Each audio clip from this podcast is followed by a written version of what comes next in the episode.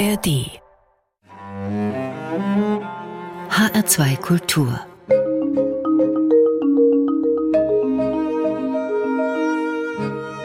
Doppelkopf Heute am Tisch mit Corinna Haus-Wedell. Sie ist Friedens- und Konfliktforscherin, war lange Zeit Mitherausgeberin des jährlichen Friedensgutachtens der wichtigsten Friedensforschungsinstitute und leitet die Forschungsstelle Conflict Analysis and Dialogue in Bonn. Ja, und sie ist Pazifistin. Ob und wie der Pazifismus dazu beitragen kann, Kriege zu beenden oder zu vermeiden, darüber unter anderem wollen wir sprechen. Herzlich willkommen, Corinna Hausvedell. Ich danke Ihnen sehr für die Einladung. Frau Hausvedell, Sie haben mal sinngemäß geschrieben, Pazifismus ist immer erst nach Kriegen gefragt, wenn man die Schäden sieht, die Toten in Armee und Zivilbevölkerung, wenn die Verwundeten im Straßenbild auftauchen. Während eines Krieges scheint der Pazifismus kein Thema zu sein. Im Gegenteil, viele scheinen der Meinung zu sein, dass er die Kampfmoral unterwandert oder, wie im gegenwärtigen Beispiel, die Unterstützung für ein angegriffenes Land in Frage stellt. Alles in allem keine gute Zeit für Pazifisten und Pazifistinnen, oder? Ja, im doppelten Sinne. Keine gute Zeit um Pazifismus zum Ausbruch zu bringen, um Pazifismus in Szene zu setzen, aber auch im Reden über Pazifismus. Also es ist eben so, dass der Pazifismus, denke ich, und das ist leider nicht erst seit des Ukraine-Krieges so, immer wieder Anfeindungen ausgesetzt war und ist und äh, insbesondere in Zeiten des Krieges. ja, weil dann seine Wirksamkeit, seine überhaupt mögliche Wirksamkeit in Frage gestellt wird mögliche Wirksamkeit. Es wird ihm ja sogar im Prinzip unterstellt, moralisch nicht sauber zu sein. Also das Argument, was soll denn ein Land machen, wenn es überfallen wird? Es muss sich doch verteidigen. Also es braucht Waffen. Und schon sind wir in der großen Waffendiskussion. Wie hm. stehen Sie dazu? Ja, äh, ich würde sagen, der Pazifismus ist immer angefeindet worden, tatsächlich, wenn es da auch im Vorfeld, nicht erst im Nachhinein, wenn es darum ging, eine Alternative zu kriegerischen Handlungen in Szene zu setzen.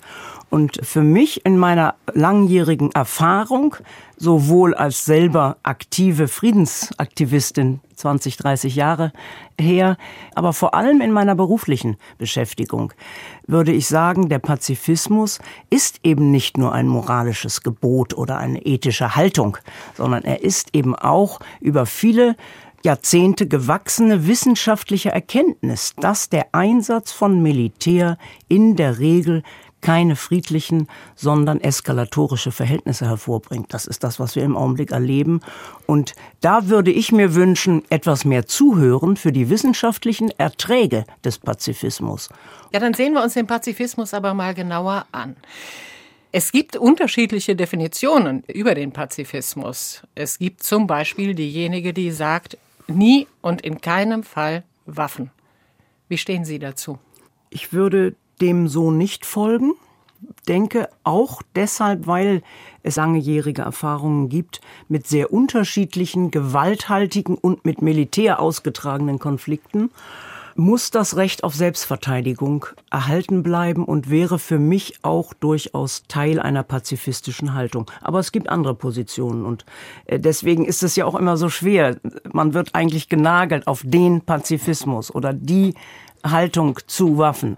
Und ich denke, man muss modifizieren. Und meine Forschung über Konflikte sagt mir doch, dass die Unterschiedlichkeit, warum Menschen zu Waffen greifen, so deutlich ist und so sehr zu beachten ist, dass es keine einfache Blaupause für pazifistisches, richtiges Verhalten gibt. Ich denke, man muss hingucken und für mich gibt es durchaus Gründe, in denen Selbstverteidigung denkbar ist und trotzdem ist ein Krieg anzufangen zwischen Staaten meines Erachtens und darüber ist das ist ja der Ausgangspunkt unserer Diskussion vor allem im Augenblick der Überfall Russlands auf die Ukraine und der damit losgetretene militärische Konflikt der ist der Gestalt, dass auch die Pazifistinnen und Pazifisten zwar eine Solidarität mit der Ukraine und eine Unterstützung ihrer Selbstverteidigung, glaube ich, im Großen und Ganzen nicht ablehnen,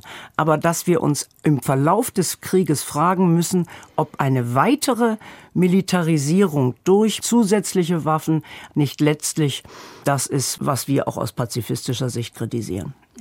Das heißt, die Waffenlieferungen bisher würden Sie unterstützen, weiteres eher nicht? Ich habe auch schon bei der Lieferung der Panzer meine ernsthaften Zweifel gehabt, weil ich tatsächlich der Auffassung bin, dass es bereits wichtige Stationen innerhalb dieses Krieges gab, die verpasst wurden, um sehr viel entschiedener auf eine Beendigung des Krieges und auf eine Nichtfortsetzung der Waffenlieferungen zu drängen.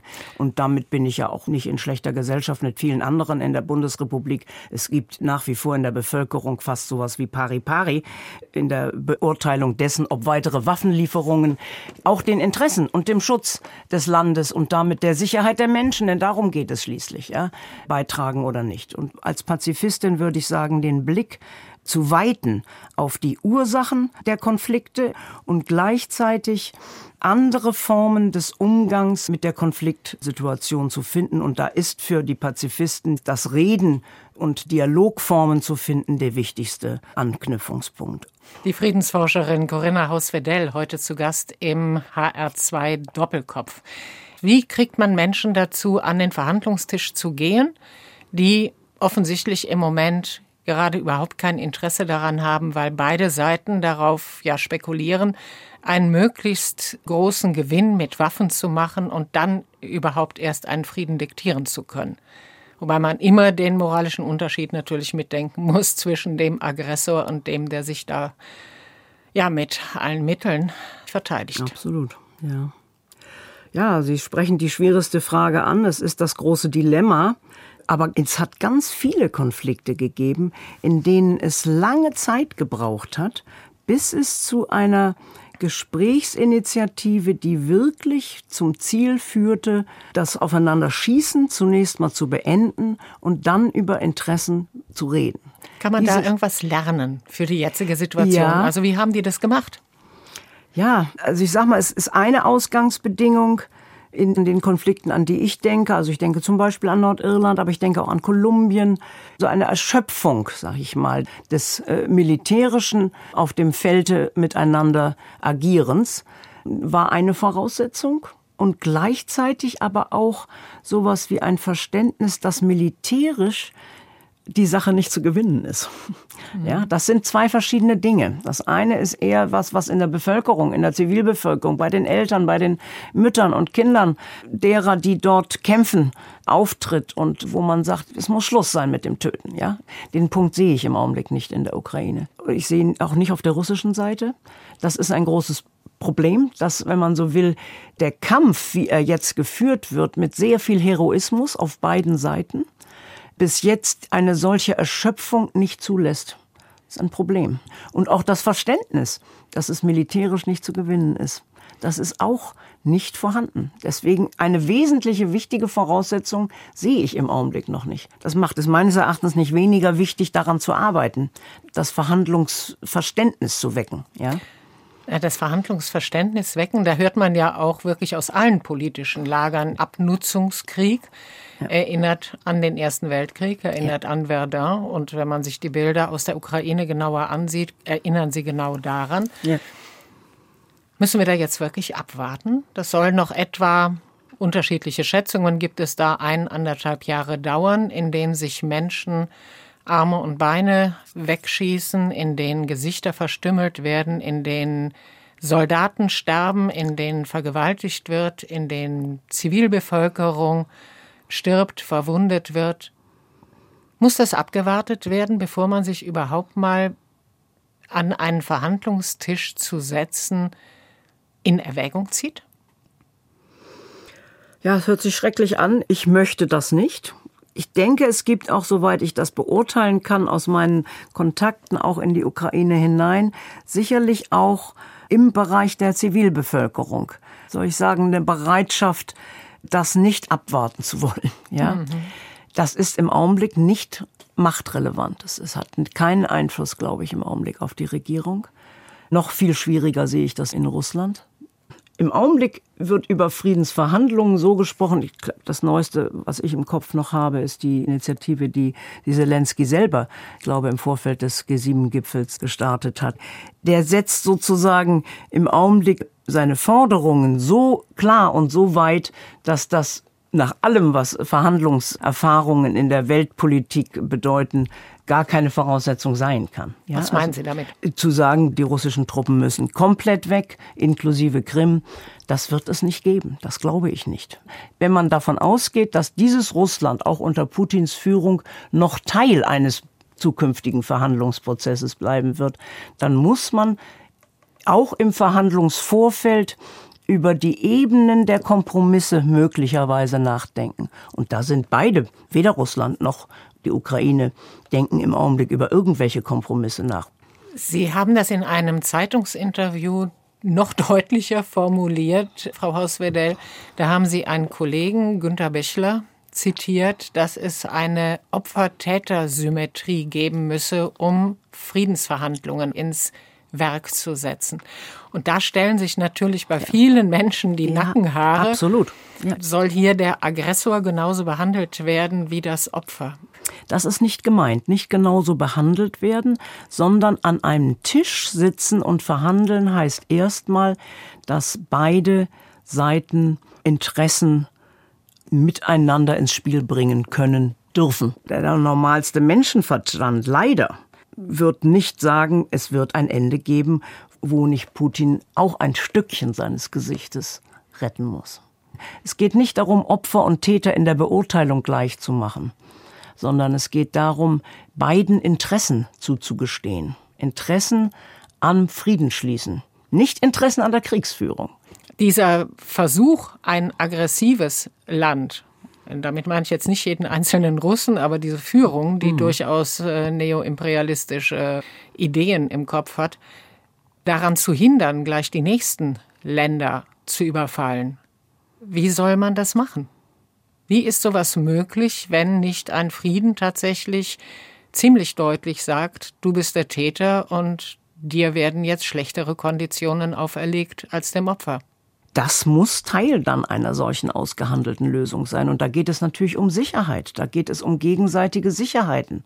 Ja, aber die Tatsache, dass im Augenblick, wenn die Ukraine aus ihrer Sicht Sicherheiten einfordert, doch in erster Linie an eine NATO-Mitgliedschaft denkt, ja, das ja gleichzeitig der Punkt ist, von dem man zumindest weiß, dass er mit dazu beigetragen hat, dass Putin sich sozusagen aufmändeln konnte und in die Position dessen bringen, der die NATO-Erweiterung in den letzten, und das ist schon meine Überzeugung, dass die NATO-Erweiterung, die wir seit 1990 erlebt haben in Stufen, dass das Sicherheitsbedürfnis von Russland äh, was es ja auch gibt, was man auch einfach zur Kenntnis nehmen muss, dass das nicht wiederholt werden kann, sondern dass auch in einer Verhandlungslösung Russland sowohl eine Sicherheitsgarantie durch ein neues, ich würde sagen, in die Zukunft gedacht, neue europäische Friedensordnung. Das Wort kann man im Augenblick kaum noch denken, ja. So kompliziert ist die Situation ja geworden. Finden muss, in denen gleichzeitig aber natürlich die Ukraine solche Garantien haben muss. Ob das für alle Zukunft verhindert, das ist, glaube ich, schwer zu sagen. Aber mit Blick darauf zu sagen, wir versuchen es gar nicht erst. Das finde ich kompliziert. Aber wir sind im Grunde wieder am Square One, bei dem ersten Punkt, dass wir im Augenblick bei beiden Hauptkontrahenten ja gar nicht die Bereitschaft haben. Nicht? Und wie soll im Hintergrund ein Plan entwickelt werden, in dem die dann mitspielen? So sage ich ganz ehrlich, wenn ich dafür eine Antwort hätte, dann wäre das eine ganz wunderbare Sendung. genau, auch wir können nur mehr Fragen als Antworten ja. liefern zu diesem ausgesprochen komplizierten Weltgeschehen, das wir im Moment beobachten können. Dennoch, es ist Zeit für eine erste Wunschmusik von Ihnen, Corinna Haus-Wedell. Sie haben sich gewünscht Alan Parsons Project The Raven. Warum? Ich glaube vor allem wegen den Lyrics, also dem Text. Der Rabe ist ein, finde ich, sehr, sehr dunkles, aber anregendes Gedicht von Edgar Allan Poe und ich finde, das Parsons Project hat das damals in einer sehr schönen zeitgeistigen Form interpretiert.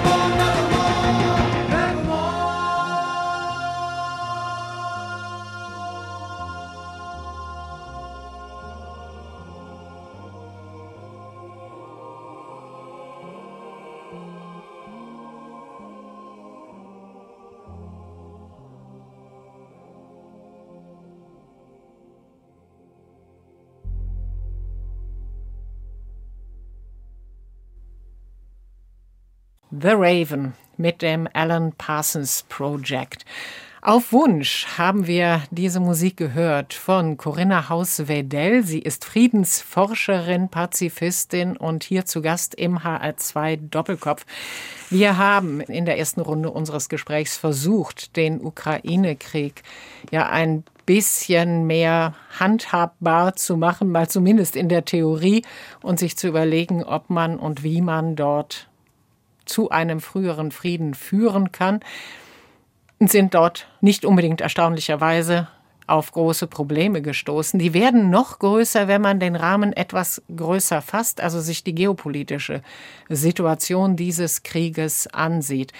Für viele war das sehr überraschend, dass die Länder des globalen Südens keineswegs überzeugt davon zu sein scheinen, sich auf die westliche, also auf die richtige Seite sozusagen zu stellen. Woran liegt das Ihrer Meinung nach? Tja, das äh, liegt meines Erachtens daran, dass das mit der richtigen Seite nicht so einfach ist.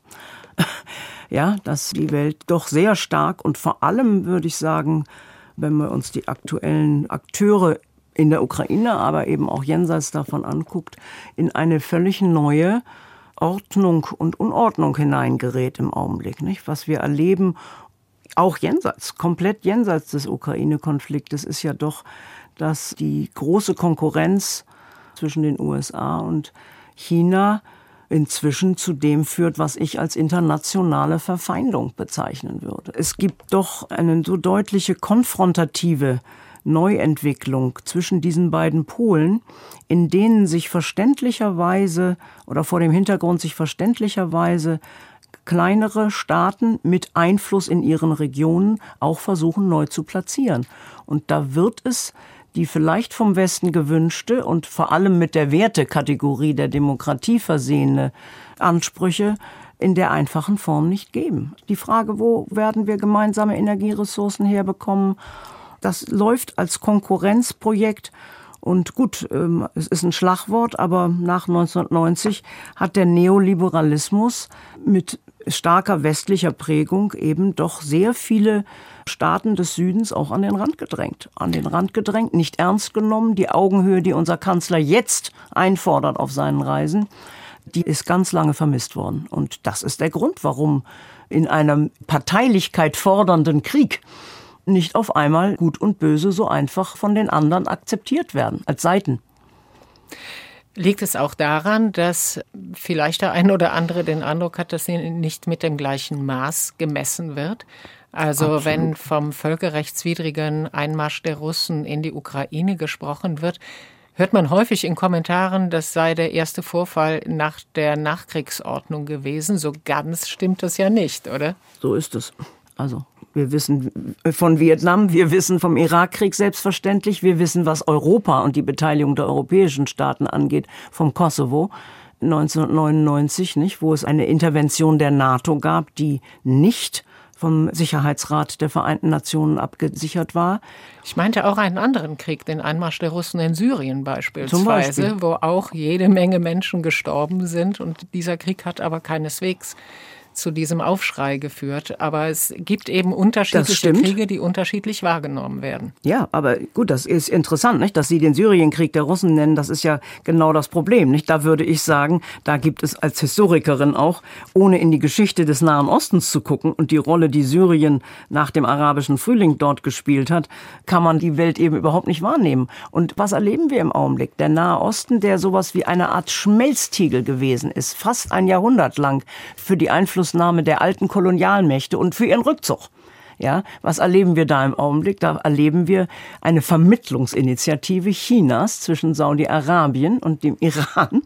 Da würde ich mal etwas flapsig sagen, da müssen sich die westlichen Staaten warm anziehen, dass jetzt plötzlich in ihrer alten Region ein ganz neuer, vielleicht der wichtige andere Weltplayer anfängt, Vermittlung zu betreiben. Nicht? Vermittlung, das kann man hässlich finden, in der plötzlich Assad wieder am Tisch der arabischen Liga sitzt. Es wird viel sichtbarer, als es allein in der Beschreibung des Ukraine-Kriegs ist, dass hier Weltinteressen im Spiel sind. Ja? Und dass sich da eben auch Machtkonstellationen verändern. Verändern. Dass da Todfeinde auf einmal wieder miteinander am Tisch sitzen. Das ist immer dann die Frage, nicht? Also mit mhm, welcher klar. Moral und mit welcher Vorstellung beobachtet man das dann, nicht? Und ich finde eben gut, wenn es gelingen würde, dass aufgehört wird zu schießen.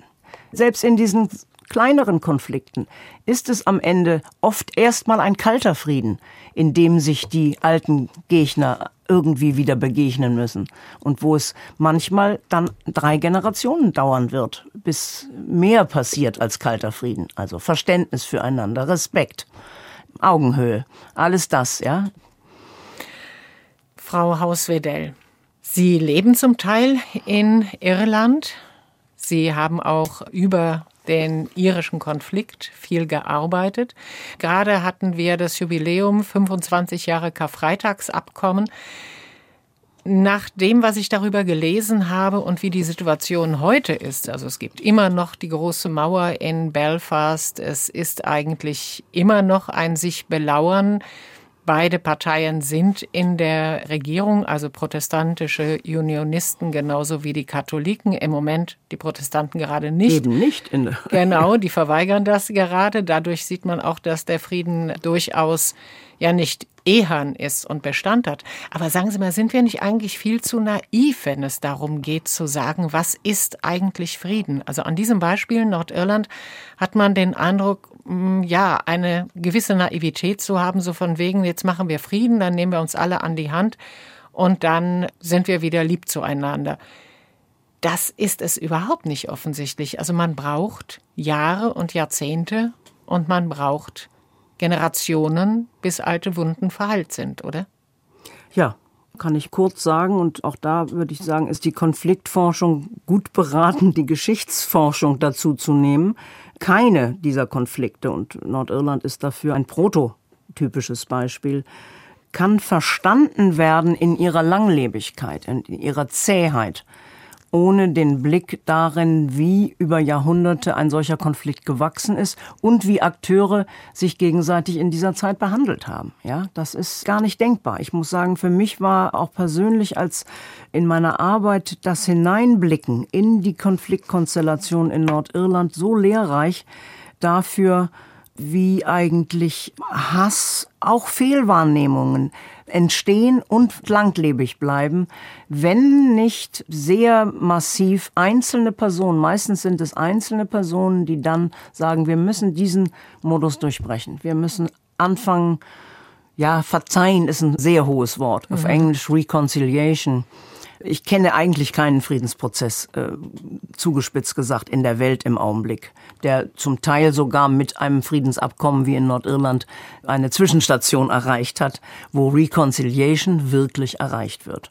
Und das wäre, wenn man so will, ja so ein bisschen sowas wie der himmlische Frieden. Also Sie haben das Wort Naivität angesprochen. Ja, aber ich denke, wenn wir nicht auch in der Friedensforschung in der Lage sind, graduell zu denken, graduell im Sinne von, was ist besser als vorher, ja, dann gilt tatsächlich für mich die Erkenntnis, dass das Aufeinanderschießen tatsächlich jede Form von wirklich zusammen Nachdenken verhindert. Und deswegen ist das immer der für mich wichtigste erste Schritt. Und damit bleiben wir auch bei einer kernpazifistischen Position.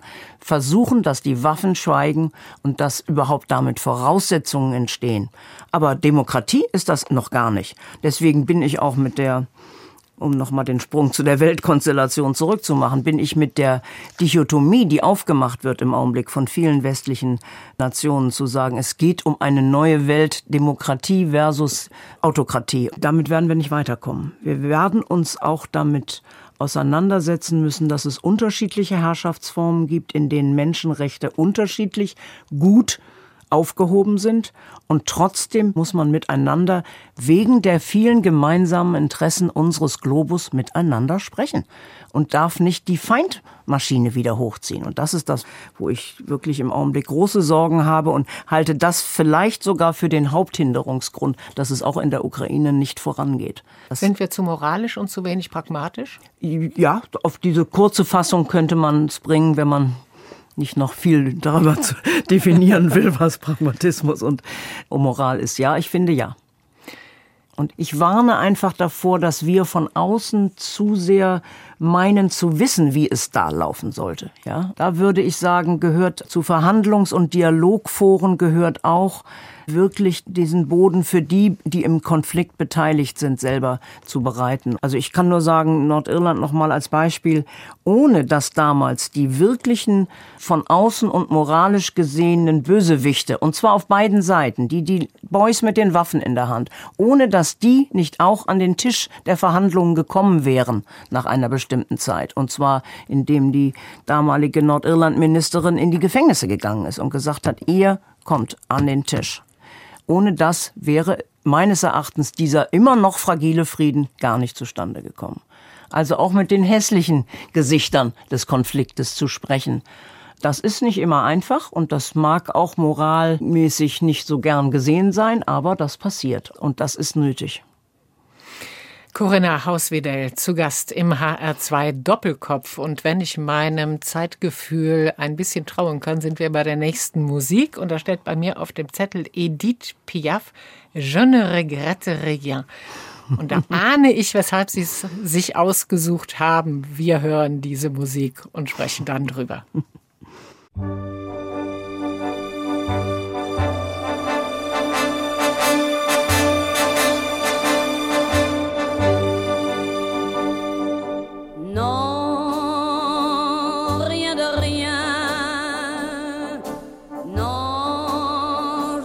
regrette rien, ni le bien.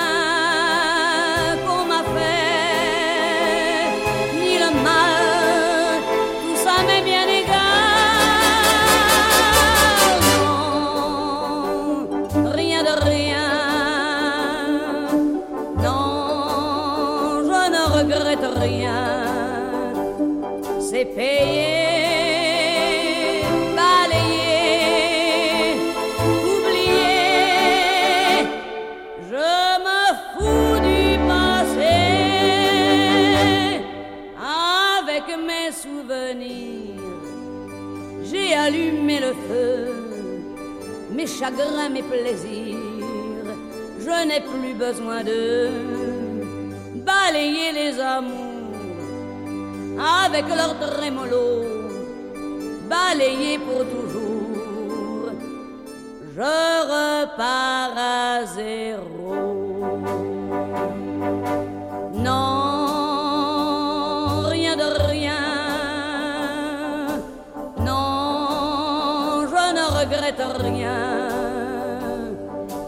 Yeah.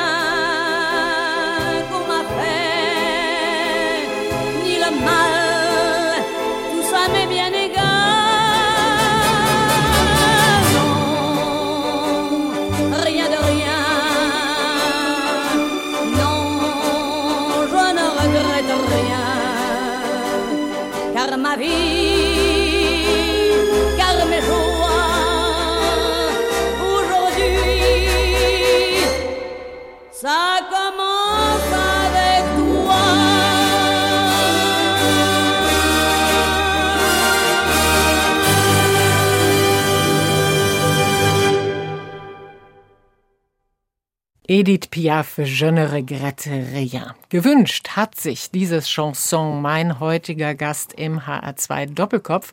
Das ist die Friedensforscherin Corinna Haus-Wedell. Und ich habe schon so ein bisschen angedeutet, dass ich ahne, weswegen Sie sich diese Musik in Ihr Programm genommen haben. Sie haben nämlich ein Buch geschrieben über Ihre ersten zehn Jahre Ihres Lebens.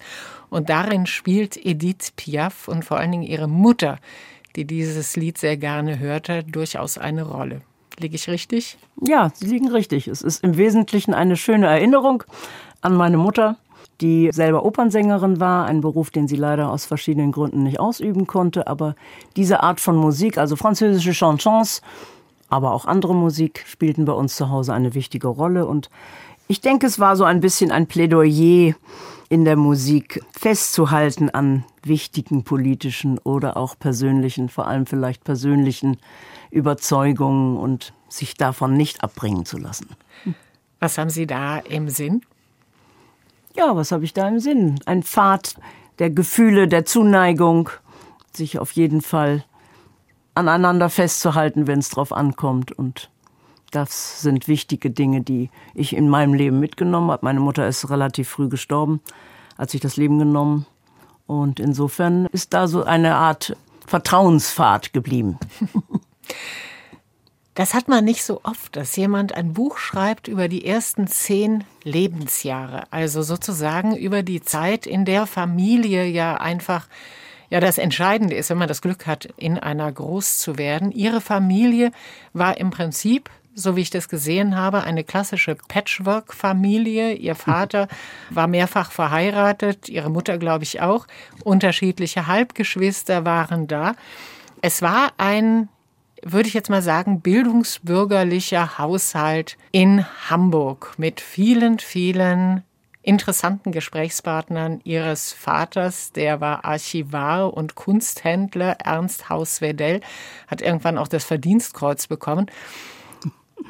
War das eigentlich schon sozusagen der erste Tropfen zu Ihrer Politisierung? Also da kamen die Journalisten vom Stern, von der Zeit und von sonst wo und es wurde über Politik diskutiert? Auf jeden Fall. Ich würde sagen, vielleicht im doppelten Sinne. Also ich glaube, wir hatten ein in vielerlei Hinsicht sehr lebendiges, aber auch sehr streitbares Haus. Streitbar in persönlichem Sinne, aber auch über Politik. Bei uns war Politik am Mittagstisch normal. Und das kriegte man dann auch schon so mit fünf, sechs, sieben mit und durfte diskutieren und Meinungen waren gefragt. Es war gleichzeitig ein Haus mit sehr viel Kultur, mit sehr viel schönen Dingen. Die Dinge, die in der Auktion waren, die standen zum Teil dann manchmal vorher in der Wohnung, konnte man sich angucken.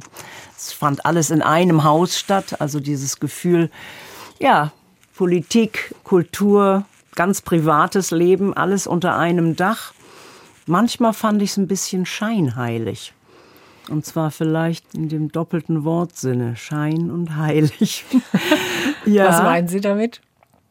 Ja, ich hatte manchmal das Gefühl, man kann dieser Schönheit nicht so ganz trauen. War das wirklich immer alles so gemeint? Und wie war der Boden darunter? War der nicht manchmal etwas brüchig? Waren die persönlichen Verhältnisse der Eltern nicht immer gut? Für viel Geld wechselten Dinge ihren Besitzer. Es war eine Welt, die Faszination hatte, aber wo ich gleichzeitig das Gefühl hatte, hm, möchte ich das eigentlich immer so? Und auf der anderen Seite unseres sehr schönen Gartens, da wohnten selbst in dem schönen Viertel in Hamburg eben auch die Menschen, die nicht so viel Geld hatten und die auf einer ganz anderen Seite auch der Hamburger Welt lebten. Und insofern hatte ich das Gefühl, manchmal, ob ob mein Vater wirklich den Blick so ganz hat für die ganze Welt. Ihr Vater war, Sie nennen das selber, linker FDPler. Mhm. Er ist auch konsequenterweise dann ausgetreten aus der FDP, als Außenminister Genscher damals die Koalition hat zerbrechen lassen. Sie selber haben sich politisch, sagen wir mal so, deutlich weiter links verortet, oder? Absolut. Auch im Gegensatz zu Ihrem Vater, um Ja. gegen diese Scheinheiligkeit, wie Sie sie nannten, Ja, auch, auch, das ist, auch das ist nicht so ganz einfach so, wie Sie es jetzt sagen, sondern es ist, wie soll ich es am besten auf den Punkt bringen? Es war ein Elternhaus, in dem andere Meinungen durchaus akzeptiert waren. Das ist auch etwas, was ich sagen würde, dem Liberalismus bis heute danke. Aber ich hatte das Gefühl, oft dieses ist tatsächlich ein schöner Schein, der nicht für alle gilt. Und ich möchte eigentlich was dafür tun, dass etwas mehr Gerechtigkeit in dieser Welt auch möglich ist. Und das war eigentlich ein frühes Motiv. Ist in dem Buch noch nicht geschrieben, da bin ich noch dabei. Die, die nächste Phase der Politisierung oder des in Kontakt kommens, ganz sicherlich die 67, 68er haben dafür eine ganz wichtige Rolle gespielt als Schülerin dann. Aber es war auch eine Entgegensetzung ein Stückchen zu dem Elternhaus. Trotzdem, es war in diesem Elternhaus möglich. Es gab nie einen Bruch zwischen meinem Vater und mir, der inhaltlicher Art über unsere Streitpunkte gewesen wäre. Wo haben Sie sich politisch engagiert? Ich habe mich engagiert in der sozialistischen deutschen Arbeiterjugend am Anfang. Das war damals äh, 69, wurde wieder gegründet aus den Reihen der DKP. Man muss dazu sagen, dass die Kommunisten, ja die kommunistische Partei KPD war seit 56 verboten.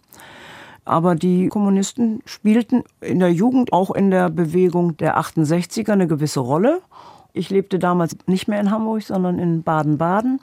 Und die ersten Begegnungen mit Kommunisten, aber auch mit jungen Kolleginnen und Kollegen ihrer Profession vom Südwestfunk, die damals in Baden-Baden sozusagen den Mief der reichen kleinen Kurstadt versucht haben, mit etwas politischeren Themen aufzuhellen. Das waren Inspirationen, die bei mir dazu geführt haben, dass ich mich, wenn man so will, dogmatisch, traditionell links in der DKP dann engagiert habe. Ja.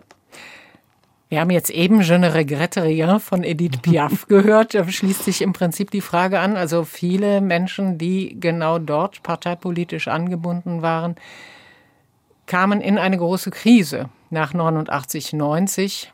Viele auch bereits weiter vor, indem sie sich das System ein bisschen genauer angesehen haben, der sozialistischen Republiken. War das bei Ihnen auch der Fall? Ja, auf eine bestimmte Weise ganz sicherlich. Also sicherlich meine Hauptzeit der politischen Aktivitäten im Rahmen der dann im MSB Spartakus, also im Marxistischen Studentenbund in Hamburg, lag in den 70ern. Ich bin hier dann in der Studentenbewegung sehr aktiv gewesen, Landesastensprecherin, habe damals zum Teil mit Olaf Scholz noch den Hamburger Aster gemeinsam gestaltet. Äh, Oh. Insofern ja, wir haben auch damals äh, das, was wir die Aktionseinheit zwischen Sozialdemokraten und Sozialisten nannten, durchaus praktiziert. Ja, aber die von Ihnen angesprochenen Zweifel, die sind natürlich zu Beginn der 80er Jahre entstanden, wo ich selber bereits dann in der Friedensbewegung auch aktiv war. Und ich muss sagen, auch durch Konfrontation und Kooperation mit anderen in der Friedensbewegung sind diese Zweifel gekommen. Also mit christlichen Gruppen, mit Grünen, mit Alternativen. Also die Frage, dass man auf einem gemeinsames Thema unterschiedliche Sichten haben kann. Und das, sag ich mal, die nur eine Wahrheit, die manchmal ein bisschen sehr dogmatisch in unserer Partei war, vielleicht nicht die richtige ist, sondern dass man sich gemeinsam neue Themen und Fragen arbeiten muss. Das war in den 80ern für mich wichtig. Und dann muss man sagen, dass die ja sehr kleine DKP es auch nicht vermocht hat, meines Erachtens, die Veränderungen, die in den in sozialistischen Ländern, vor allem unter Gorbatschow, sichtbar wurden. Insofern war für mich schon vor dem Ende der 80er Jahre, hat es dann einen Bruch gegeben mit der DKP als Partei. Bin ausgetreten mit vielen anderen zusammen. Übrigens, die Hamburger haben damals eine, eine gewisse Rolle gespielt bei der Erneuerung, dem Versuch der Erneuerung, der dann scheiterte. Ja, ich habe mich dann parteipolitisch nicht mehr wieder engagiert.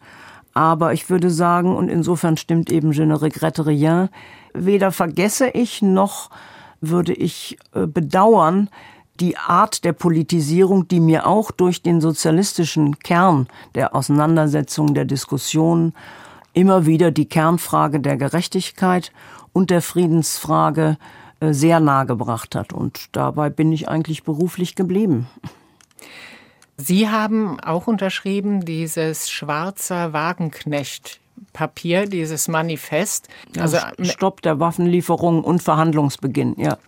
Vor allem, also das sind die Kernpunkte. Ganz genau. Ohne dass da jetzt der Aggressor genannt wurde, das wird dem Papier immer vorgeworfen. Und auf der anderen Seite hat es sich auch nicht gegen in der Politik sehr weit rechts stehende abgegrenzt, die durchaus Ähnliches verfolgen. Der Vorwurf bei diesem Projekt ist, das sind die Putin-Versteher. Wie stehen Sie dazu? Sie haben unterschrieben. Was hat Sie ja, dazu bewogen? Ich kann nicht sagen. Ich habe unterschrieben, stehe ich auch zu.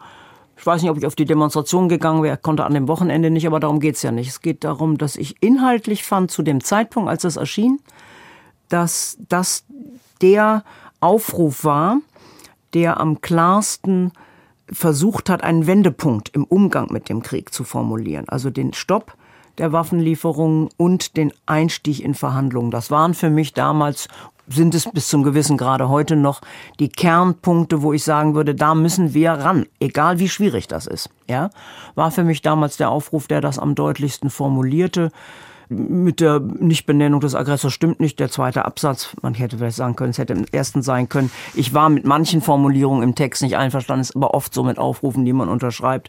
Das haben auch andere, die das unterzeichnet haben, bemängelt. War für mich aber nicht so wichtig. Und es ist ja übrigens nicht uninteressant, dass relativ kurz danach im Wesentlichen aus dem sozialdemokratischen Spektrum, also auch Gewerkschaftsleuten, ein Aufruf mit einer insgesamt sehr ähnlichen inhaltlichen Stoßrichtung veröffentlicht wurde. Ich will damit sagen, dass dieses sich zuschneiden auf Schwarzer und Wagenknecht wird, glaube ich, dem Wunsch, dass das eine doch sehr breite Unterstützung findet, dass man dafür jetzt Weichen stellen muss, wird dem nicht gerecht. Frau Hauswedell, wir haben über ganz viele sehr problematische Dinge gesprochen, über Dinge, die im Moment die Welt und uns sehr beschäftigen. Jetzt dürfen Sie sich was wünschen, ohne jede Garantie darauf, dass der Wunsch in Erfüllung geht. Wenn Sie sich jetzt einfach so spontan etwas wünschen dürften, für sich, für die Welt, was wäre das? Tja ein Reset, ein nochmal auf den Knopf drücken und nach 1990 gucken, wie hätten wir damals eigentlich nach dem Ende des Kalten Krieges anders operieren müssen. Das würde ich mir wünschen. Das ist ein komischer mhm. Wunsch, weil er ein Rückblick in die Geschichte ist. Aber es ist mir zu einfach zu sagen, natürlich wünsche ich mir, dass, dass Putin zur Vernunft kommt und sieht, dass es auch seinem eigenen Land und seinen Menschen schadet, wenn dieser Kurs weitergeht. Und dass ich mir wünsche, dass Zelensky auch an seine Menschen und nicht nur an die Heroen und die Helden seiner Nation denkt, sondern auch daran, dass Helden auch sterben. Mhm. Und dieser Reset in den 90er Jahren, was hätten Sie sich da gewünscht? Ja, ich hätte mir einen neuen Start der Zusammenarbeit in Europa gewünscht. Wir sind heute daran gewöhnt, Europa und die EU fast gleich zu nennen in einem Atemzug. Aber zu Europa gehört Russland. Und wir hätten damals aus dem Ende des Kalten Krieges eine andere Konsequenz ziehen müssen. Die Konsequenz einer neuen europäischen Friedensordnung. Einer Ordnung, die nicht die Blöcke auf eine andere Weise wiederholt. Mhm. Wünsche in die Vergangenheit sind noch schwerer zu erfüllen als die in die das Zukunft. Das macht mir die Sache jetzt einfach. Ich bedanke mich auf jeden Fall ganz herzlich fürs Gespräch bei Corinna Haus-Wedell, Friedensforscherin, Leiterin der Forschungsstelle Conflict Analysis and Dialogue in Bonn und sie war lange Zeit Mitherausgeberin des jährlichen Friedensgutachtens der wichtigsten Friedensforschungsinstitute. Herzlichen Dank für dieses Gespräch. Wir haben noch eine Musik, die Sie sich gewünscht haben, und zwar Randy Newman aus der CD Dark Matter. It's Jungle Out There. Meint man zu kennen aus der Fernsehserie Monk. Das meinen Sie aber eigentlich gar nicht, oder? Ich weiß gar nicht. Ich, ehrlich gesagt bin ich mit Fernsehserien nicht so gut. äh, es ist jedenfalls Teil dieses wunderbaren Albums von Randy Newman, den ich übrigens für einen der klügsten, nicht zynischen Sarkastiker unserer Zeit halte. Und deswegen mhm, liebe ich selten. das Lied auch so. Und übrigens, dieses Album ist von 2017, glaube ich, hat auch einen Song, der Putin heißt. Mhm. Das ist ein Song, der ist sowas von ja, visionär ist immer so ein tolles Wort, aber der ist so visionär bezogen auf, auf die Rolle, die dieser Mann im Augenblick in unserer Zeit spielt, dass ich auch dafür Randy Newman wirklich sehr danke. But it's a jungle out there. genau, den Putin müssen wir uns einmal privat anhören. Jetzt hören wir It's a Jungle Out There von Randy Newman. Herzlichen Dank an Corinna Hauswedell. Mein Name ist Rosemarie Tuchelt. Ich danke Ihnen auch, Frau Tuchelt. Wiedersehen.